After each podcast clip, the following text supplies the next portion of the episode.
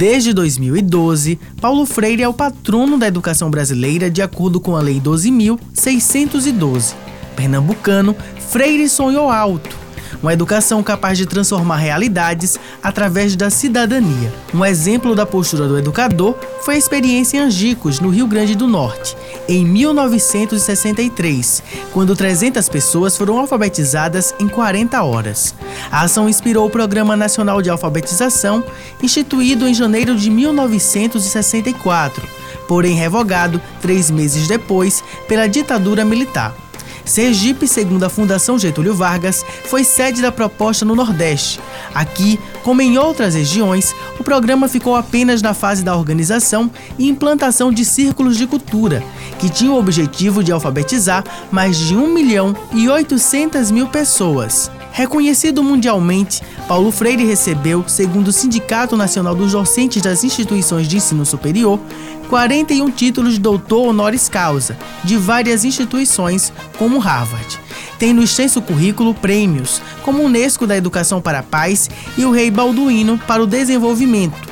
Foi na aula de graduação em Química na Universidade de São Paulo que a professora Alexandra Epoglou conheceu a obra do patrono da educação brasileira na, quando eu fiz uma disciplina de metodologia em ensino de química, é, professor Marcelo Jordan, nós tínhamos que preparar uma, uma aula, né, preparar um material didático, na verdade.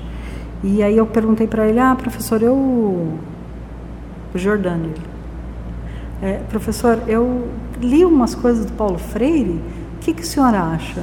Aí ele falou: Nossa, mas que bacana! Não, muito bom. O que, que você leu? Que que Então ele me incentivou bastante. E foi o meu primeiro contato, acho que foi em, em 98, foi por aí.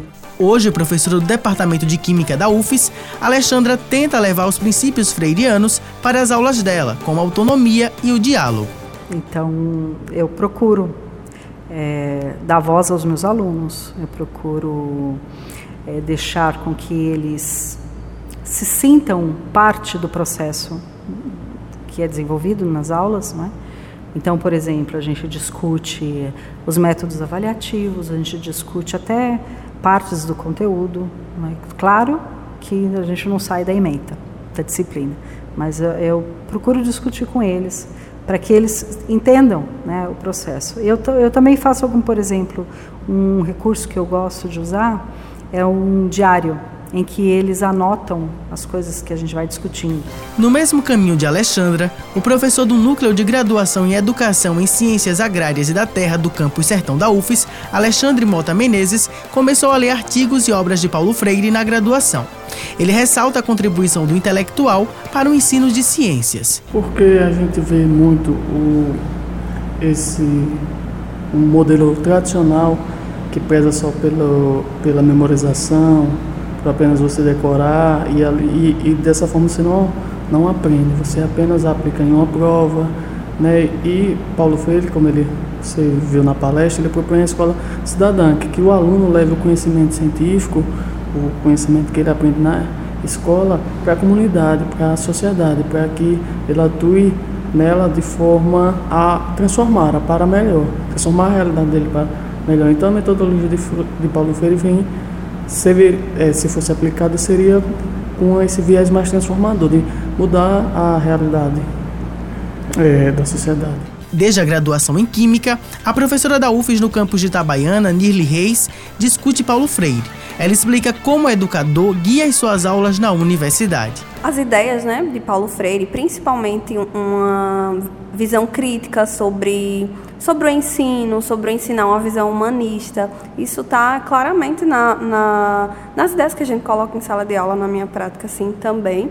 É, para dar mais autonomia para o aluno, a gente sempre discute em termos de montar uma proposta didática ou a gente forma professores, então que eles pensem e reflitam. A gente fala muito sobre a ideia do professor reflexivo, então, um professor que está sempre pesquisando sobre a sua prática, que está sempre refletindo sobre ela, um professor que tem uma visão crítica a respeito do, do aluno também, da maneira como o aluno aprende. Então, todas essas ideias, todos os princípios que foram discutidos aqui no seminário, é, tá bem, bem dentro do, do, do que a gente leva para a sala de aula mesmo, dentro de várias disciplinas na universidade.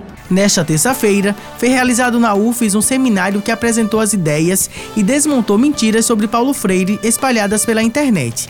A atividade foi organizada pelo Núcleo de Graduação em Educação e Ciências Agrárias e da Terra do Campus Sertão da UFES. Abel Vitor para a Rádio UFES FM.